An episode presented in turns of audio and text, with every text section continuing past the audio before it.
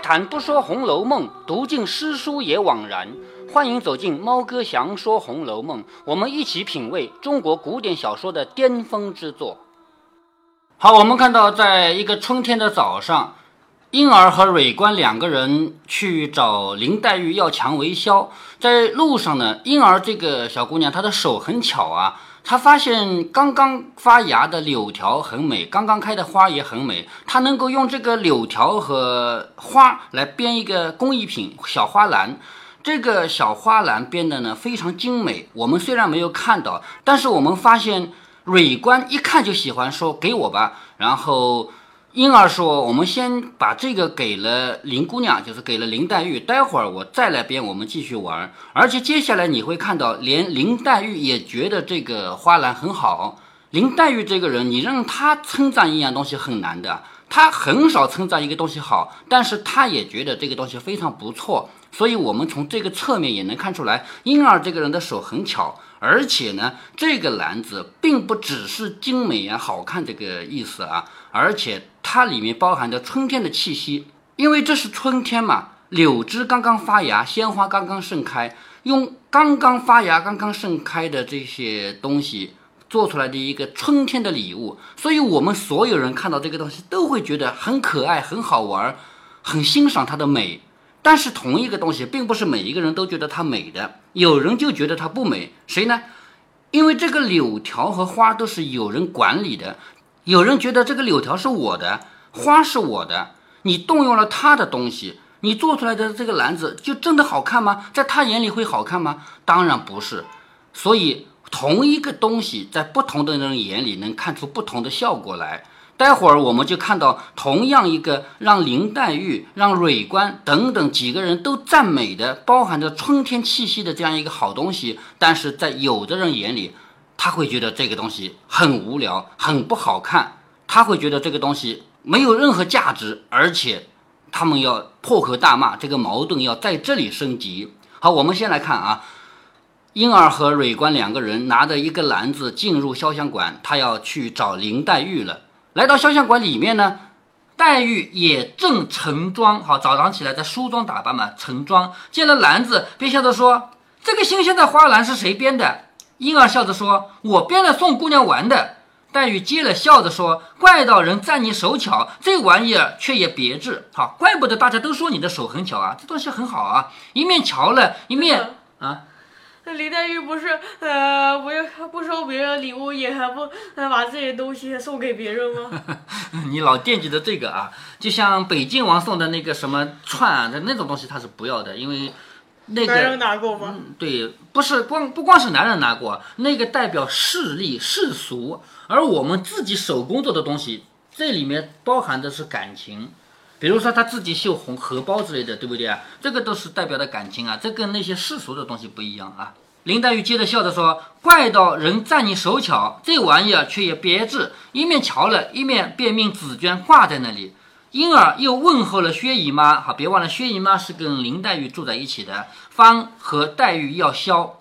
林黛玉忙命紫鹃包了一包，递给了婴儿。林黛玉又说：“我好了，今日要出去逛逛，你回去说与姐姐，不用过来问候妈了。”好，这个什么意思啊？你们拿到蔷薇销以后，不是要回去，要回到薛宝钗那儿去吗？是不是？那薛宝钗待会儿她梳妆打扮完了以后，她要给妈妈。请安，她得到到哪儿？她不得到林黛玉这边来吗？是不是？所以他就说我已经好了，今天我要出去逛逛，你回去说给姐姐听。这个姐姐指的是薛宝钗，你回去告诉薛宝钗，不用到这边来问候妈了。为什么不用到这边问候妈呢？待会儿我会和妈妈到那边去，明白吗？嗯，也不劳她来瞧我，梳了头同妈同往你那边去，连饭也端到那里去吃，大家热闹些。好，就是这样的一些细节啊。婴儿答应了出来，便到紫娟那里去找蕊官。别忘了，这个蕊官过来的目的是找藕官啊。所以呢，他把这个篮子给了林黛玉，然后又拿到了蔷薇销以后呢，又要去找蕊官了。只见藕官和蕊官两个人正说的高兴，不能相舍，就是两个人舍不得分开，硬说姑娘也去呢。藕官先同我们去，岂不是很好？好，这个是什么意思啊？蕊官来看藕官，看的不想走了，那怎么办？反正待会林黛玉要到薛宝钗那边去嘛，那你们两个跟我回去不就行了吗？是不是？你们就不用分开吗？明白吗？好，于是蕊官从那边过来，然后又带了藕官又回去了，是不是啊？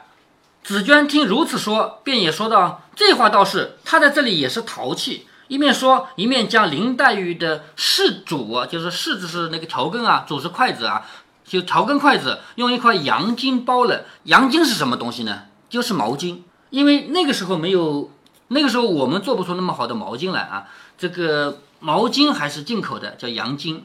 交与藕官说：“你先带了这个去，也算是一趟差了。就是藕官你。”现在就先去到薛宝钗那里去，那你总不能去玩玩吧？我交给你一个事做做，你就把调羹和筷子拿过去，就就是你的工作啊。其实也就是为了成全他，让他去玩玩，是不是啊？偶官接了，笑嘻嘻的同他两个人出来。好，现在是三个人走了吧？来的时候是两个人吧？是不是？一进顺着柳堤走来，因而便又采一些柳条，月星就坐在山石上编起来。好，这回不急着回去了，就坐在那个石头上就编篮子了。又命蕊官先送了箫再来，他来是要拿蔷薇箫的，是不是？所以呢，叫蕊官你先把箫送回去啊。他们两个人只顾着看他编，哪个都舍不得去，婴儿就催着说：“你们再不去，我也不编了。”就是叫你把箫送过去的，那边等着用呢，是不是？你不去，我就不编了。偶官便说：“我同意去了，再快回来。”就是他们两个人是形影不离的，就是蕊官和偶官两个人啊，说我们俩一起去吧。两个人去了。这里婴儿正在编，只见河婆的小女春燕走来。好，这个婆子叫河婆，女儿叫春燕。春燕走过来，笑着说：“姐姐织什么呢？”正说着，蕊官、藕官两个人也回来了。现在四个人了吧？是不是？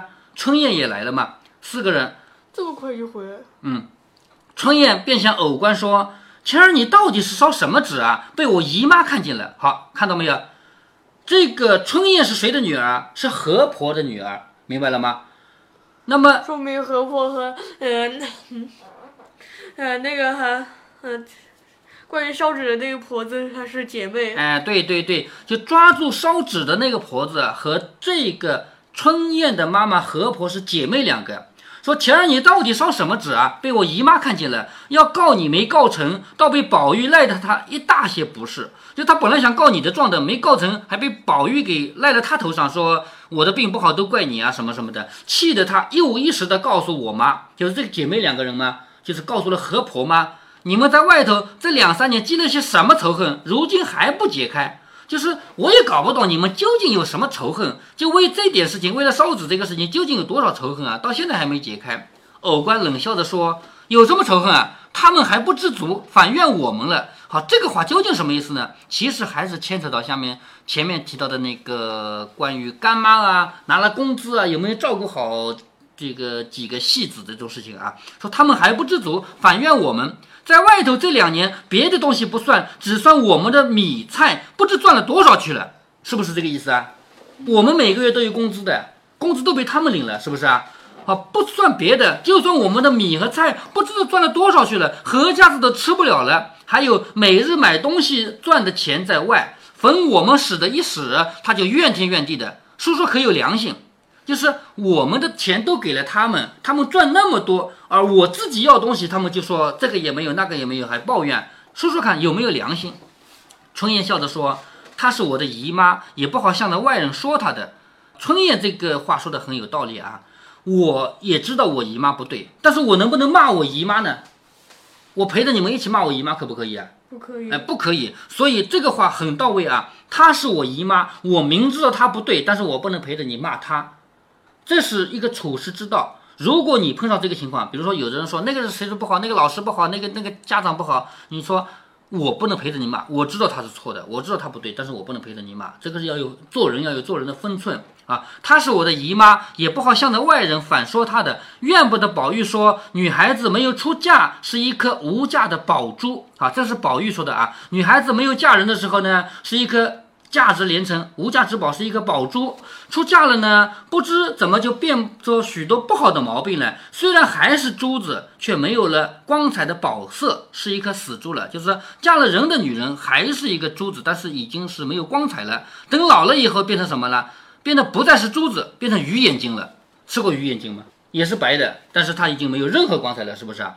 这是贾宝玉说的话啊。这个女孩子年轻的时候没嫁人的时候是珠宝，嫁了人以后变成死猪，然后老了以后就变成鱼眼睛了。分明是一个人，怎么变出三样来？这个话虽然是混话，就是贾宝玉这个话虽然是混话，倒也有一些不差。别人不知道，只说我妈和姨妈。好，这个话还是春燕在讲啊。春燕说我妈和我姨妈，她们老姐妹两个，如今越老越把钱看得真了。什么意思啊？他们俩年纪大了以后，越老了越把钱看得那么重要。先时老姐儿两个在家里抱怨没一个差事，没差事就是没活干，没活干不就是没钱吗？是不是？姐妹两个人在家里抱怨没有活干，没有差事，没个敬意，就是没有收入。幸亏有了这个园子。把我挑进来，可巧把我分到了怡红院，就是春燕是在怡红院做低等级的丫鬟的，家里省了我一个人的费用不算，就是成了怡红院里的丫鬟以后，至少不用给她吃饭了吧？是不是？怡红院有饭吃啊，所以省了我一个人的费用不算，每个月还有四五百钱的余力啊，四五百钱看得出来了吗？她是什么等级啊？嗯，是第二等丫鬟吗？就是像小红那种丫鬟吗？是不是啊？这个也说不够，就是我进了怡红院以后，家里不用再喂我吃饭，不用再给我买衣服，而且我还有四五百钱的钱，他们还说不够。后来老姐妹两个人都派到梨香院去照顾他们。偶官认了我姨妈，方官认了我妈。好，搞清了吗？偶官是认了他的姨妈做干妈，方官认了他的妈妈做干妈。搞清了吗？因为方官不是要洗头，他妈妈不给他用干净水吗？其实。方官要洗头，究竟干净水给谁洗了？就是给这个春燕洗了，明白了吗？啊，就是春燕的妈妈是方官的干妈，要洗头没给干净水，给了春燕洗，让春燕先洗了再给方官洗，这里就我们就理得清这个关系了吧？这几年着实宽裕了，就最近这几年有钱了，如今挪进来也算是撒开手了，孩子是无厌，就是贪得无厌。你说好笑不好笑？我姨妈刚刚和偶官吵了，好，她的姨妈就是为了那个事情烧纸钱那个事情，刚刚和偶官吵了。接着我妈为了洗头就和方官吵，方官连要洗个头都不给她洗。昨日得的月钱推不去了，买了东西先叫我洗，就是拿了方官的钱买了东西来，居然还先叫我洗头。我想了一想，我自己有钱，就算没钱要洗，我也不管袭人、晴雯、麝月哪一个跟前说一声也都容易，何必借这个光？就是春燕想不通啊！我就算没钱，我跟袭人、晴雯说一声我要洗头，难道还要不到一个洗头的东西吗？我干嘛要去沾他的光？先洗干净的水再给他洗呀？有没有这个必要啊？就春燕觉得没必要，可是春燕的妈妈觉得很有必要。搞清这个事情了吗？说好没意思，所以我不洗。他又叫我小妹小舅儿洗了，才叫放官。果然就吵了起来。好，原来这个妈妈叫春燕洗，春燕觉得不好意思，我没必要沾人的光，不肯洗。结果呢，叫她的妹妹小舅儿去洗了，然后才叫方官洗。果然好，吵起来了吧？接着又要给宝玉吹汤，你说笑死人了吧？就是宝玉的那碗汤，不是叫方官吹吹，然后他跑进去吹吗？说你说笑死人了吧？我见他一进来，我就告诉他那些规矩，他只是不相信，只要强做知道的，足的讨了个没趣儿。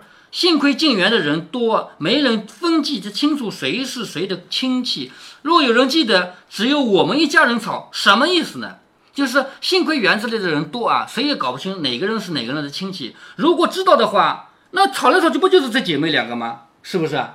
一个是春燕的妈妈，一个是春燕的姨妈，吵来吵去都这两个人，就搞得春燕很没面子嘛？是不是啊？说你这会子跑来弄这个，这一带地上的东西都是我姑娘管着。好，这个话什么意思啊？你们在这儿掐柳条编篮子，你别忘了这是谁的东西，是吧？又要吵了，就前面刚刚吵过，就是我我妈妈和我姨妈谁的东西，就是他姑妈的嘛，他的妈妈、他的姨妈、他的姑妈这一家子啊，姨妈是妈妈的姐妹，姑妈是爸爸的姐妹，这一家子都卷入了这一场吵架的风波里面。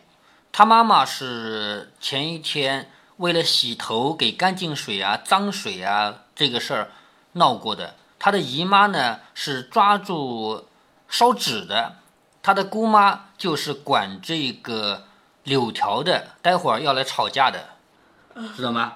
啊，你别忘了这个东西是我妈妈的。你前面我妈妈和我姨妈刚刚吵了一架，是不是啊？就是为了那件事烧纸啊，为了洗头啊，刚吵了一架，你们居然在这里糟蹋她的柳条。这一带地上的东西都是我姑娘管着，一得了这个地方，比得了永远基业还厉害。什么叫永远基业呢？基业是什么意思啊？比如说我当皇帝了，整个江山都是我的，我要传给儿子，传给孙子，这就是基业。你说让你管一片柳条，这算什么基业？是不是？可是，在他眼里，这就是基业啊，比得了永远的基业还厉害。每日早起晚睡，自己辛苦了还不算，每天还要逼着我来照看。好，现在弄清了吗？为什么春叶会到这儿来？就是逼着他来看柳条，知道吗？说他们自己每天管柳条还不算，还让我每天来照看，生怕有人糟蹋，又怕误了我的差事。如今进来了，老姑嫂两个人照看得谨谨慎慎，一根草也不许人动。你们还在掐这些花儿，还在折这个嫩树，他们马上就来。只听他们抱怨，婴儿说：“哦，不是婴儿，我我感觉，嗯嗯。”哎呀，《红楼梦》里的脖子都，呃，是有点奇怪的。你跟贾宝玉一样的观点啊，就是女孩子没嫁人的时候是一颗珍珠嘛，嫁了人变成了死珍珠，然后等到年纪大了成了婆子以后就变成鱼眼睛了嘛，是不是啊？都奇怪的吧？好，这里春燕说，那我就是因为，嗯。作者是这么想的，所以就这么写了。呃，其实也不全是这样啊。真正的原因是什么呢？叫不当家不知柴米贵。你现在你知道吃饭有多艰难吗？每天都有饭吃，每天妈妈烧好的端到桌上给你吃，是不是？但是如果等到你当家了，好，你一个月工资假如是两千块钱啊，两千块钱工资的，我永远吃不了了。可是买一件衣服都要一千块钱，好，衣服一买一千没了，然后柴米油盐酱醋茶。每天上下班，比如说公交车一天两一个来回两块钱，到那个时候你会想，哎呀，我省点下来好不好？是不是啊？那个时候你才会觉得节约嘛。春燕也是这样啊，春燕她没有过过一个家庭的艰难，所以她会想不到那一层。我们可以说贾宝玉眼里也好，春燕眼里也好，那些老婆子都那么恶，都那么麻烦，就是是鱼眼睛。但是回过头来讲，你觉得他们真的很坏吗？他们是经历过人世的艰难的，所以他们是把每一分钱看得很重。就现在你的奶奶也这样，你的奶奶去买东西，这个东西一块钱的八毛好不好？你说两毛钱有多重要？对我来说两毛钱有多重要？是不是？但是他不这样觉得呀，他一辈子就这么过来的呀，他苦过来的呀，明白了吗？嗯啊，所以我们我们不能够单方面的去顺着贾宝玉的观点说这个老婆子就这么坏啊，这么怎么怎么样啊，我们不能这么觉得。好，这里啊，我们看马上这个叫风雨欲来，呃，叫什么欲来风满楼啊？什么？山雨欲来风满楼吧，就是要下大雨之前，风先刮起来了。春燕说这么多话不是白说的，马上他的妈妈他的。嗯，这个姨妈真的就来了，就吵起来了，就为这个柳条和花的事情。好，我们待会儿再读。这一回，猫哥觉得是春天和秋天的战争宣言，是青春派和婆子派之间的战争宣言。就像宝玉说的，女孩子小的时候是宝珠，长大了沾染了世俗，那就是死猪了。等嫁了人，就成了鱼眼睛了。猫哥的女儿听到这里，也忍不住打断我，问我说。是不是真的女人变老了就会变坏？但是从我读第一回开始，我就已经说过，《红楼梦》里没有坏人，只有不同的世界观，只有因为立足点不同而造成的观点不同。像我的女儿才上初一嘛，当然不会想到这一层。小说中的宝玉、蕊官、藕官、春燕，当然也想不到，因为他们也还小嘛。可是曹雪芹作为一个经历过沧桑巨变的人，他肯定想得到，肯定懂得这些人世间的酸甜苦辣。《红楼梦》是一部给女子立传的伟大作品，绝不是只给黛玉、宝钗他们立传，同时一定给丫鬟和婆子们立传。就连赵姨娘、多姑娘、鲍二家的，也并不代表着坏。而我们作为读者，小时候读《红楼梦》，也许就会像我女儿一样，得出婆子都很坏这样的判断。但是随着年龄的增长，经历的增加，我们一定会领会到曹雪芹的这番苦心。不知道大家是哪个年龄段的，有没有看过《十六岁的花季》这部电视？在电视剧《十六岁的花季》中有一个小片段，那一群上海人，就是主人公的家长们围在一起讨价还价的时候，陈菲儿他们正好路过，就很鄙视地说了一句话：“能差几个钱啊？有必要吗？”这就是十六岁。想当年，我和妈妈一起去买糠，就是水稻的壳了，大米外面的那层壳啊，买回来喂猪的。我只是帮着拉板车的苦力嘛，而买卖的过程是我妈做的。我也觉得他为了几分钱、几毛钱费尽口舌，那真叫没必要、没意义。我还觉得丢人，连我在旁边都嫌他丢人。但是这么多年过去了，今天的我在给我女儿讲解的时候，却可以很平淡的把我的母亲，也就是我女儿的奶奶的这些往事讲出来。我理解她。就像曹雪芹理解那些婆子们一样。如果您觉得猫哥的读书分享有益有趣，欢迎您点击订阅，这样您将会在第一时间收到猫哥的更新提醒。如果您有什么要对猫哥说的，不管是赞还是批评，不管是提建议还是唠唠嗑，欢迎您在喜马拉雅给猫哥留言。我说的是喜马拉雅平台，其他平台不是我发布过去的，所以您留言我看不见。您也可以加猫哥的公众号，四个字“猫哥在线”。您还可以加猫哥个人的 QQ 或者微信号，都是五位数三三七五幺。您如果加猫哥的微信号，猫哥会直接把您拖到听友群里。好，再见。